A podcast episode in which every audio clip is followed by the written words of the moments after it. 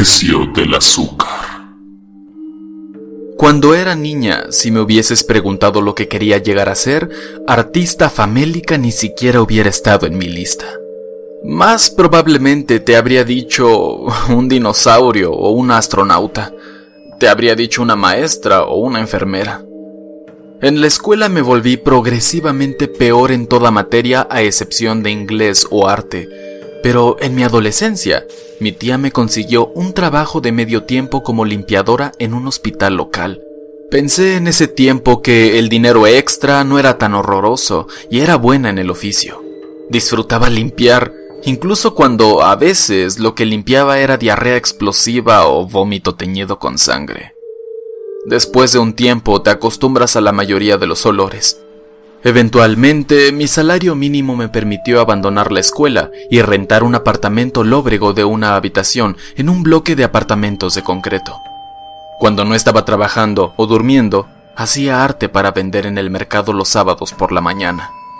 Y así me convertí en un artista pobre de medio tiempo. Hay ciertos productos indispensables que toda persona pobre necesita en su alacena. Las papas y el arroz eran los míos ambos muy baratos y se podían preparar en una variedad de platillos. Crecer junto a padres igualmente pobres y con roles de género reforzados estrictamente significó que mi mamá me enseñó a cocinar platillos a temprana edad que duraban para muchas comidas. El arroz es bueno, me había dicho ella. Lo puedes comer dulce en el desayuno y lo puedes comer sencillo en el almuerzo y la cena. Y calabaza.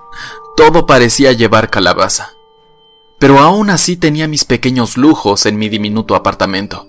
Un frasco de mantequilla de maní, algo de miel manuca que recibí de mi tío del norte y un gran tarro de azúcar en bruto para mis tazos de té. Comprenderás, entonces, por qué estaba tan alterada cuando las hormigas empezaron a invadirme. Eran criaturas realmente pequeñas, algunas de las hormigas más pequeñas que había visto. Al levantarme por la mañana, se habían conglomerado alrededor de trozos de comida minúsculos caídos, dividiéndolos y llevándolos de vuelta a su nido, simulando una peregrinación firme de pequeños cuerpos negros y cafés. No las resentía al comienzo, pues sabía lo que se sentía el tener hambre, y podía yo apreciar más que otras personas el hecho de que estuvieran limpiando mi suciedad.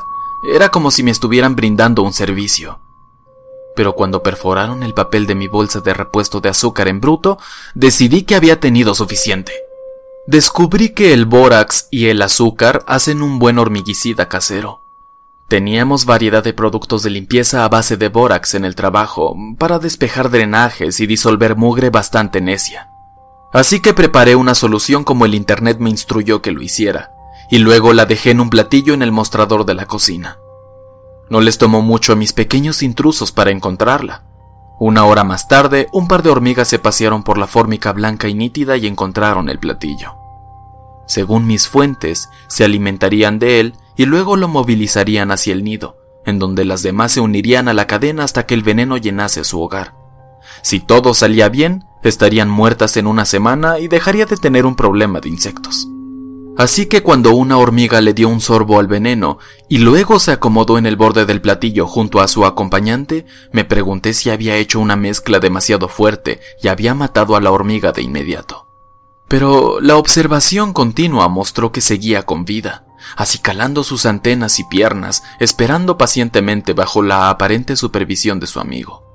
Utilizando la oportunidad para estudiar a una hormiga anormalmente inactiva, saqué mi libro de dibujos y empecé a ilustrarlas mientras me sentaba en la única silla de mi apartamento. Para cuando estaba bostezando y deseando mi cama, las dos hormigas seguían reposando con paciencia en el borde del platillo. En la mañana, una vez que emergí para mi taza de té luego de una ducha, el platillo seguía intacto. Solo permanecía el cadáver envenenado de la hormiga. Sus pequeñas piernas estaban enrolladas contra su cuerpo en una posición funesta y extrañamente fetal.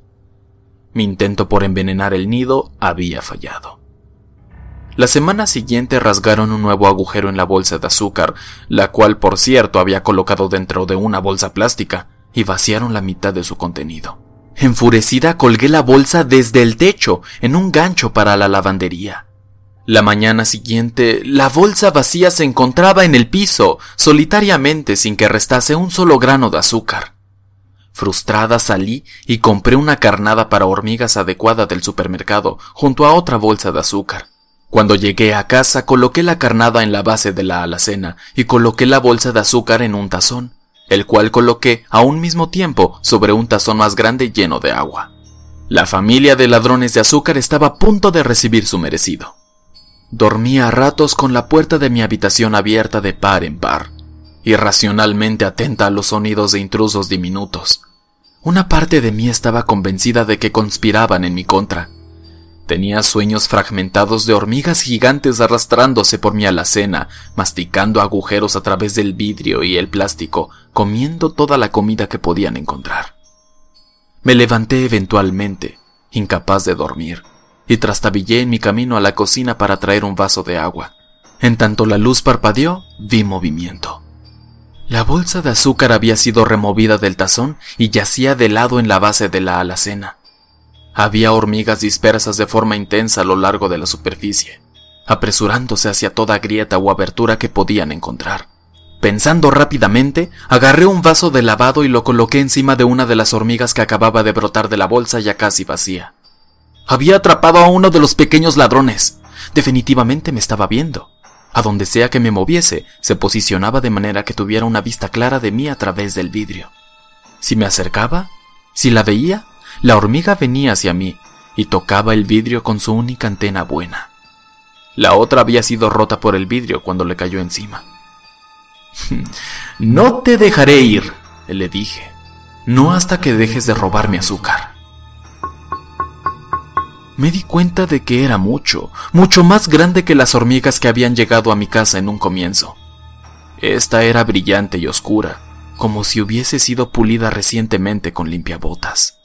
Las características alargadas le otorgaban a su rostro cualidades antropomórficas que me hacían sentir incómoda por mantenerla en la prisión de vidrio.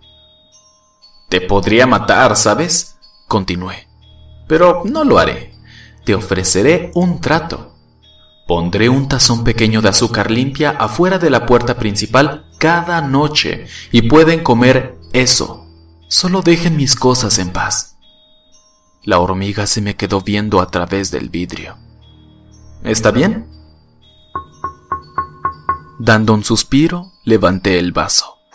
La antena saludable de la hormiga se contoneó vigorosamente por un segundo, y luego el insecto avanzó con dificultad pero con disciplina por medio de la grieta entre la estufa y la alacena. Si me entendió o no, no lo sé, pero el tazón de alimento afuera de mi apartamento estaba funcionando.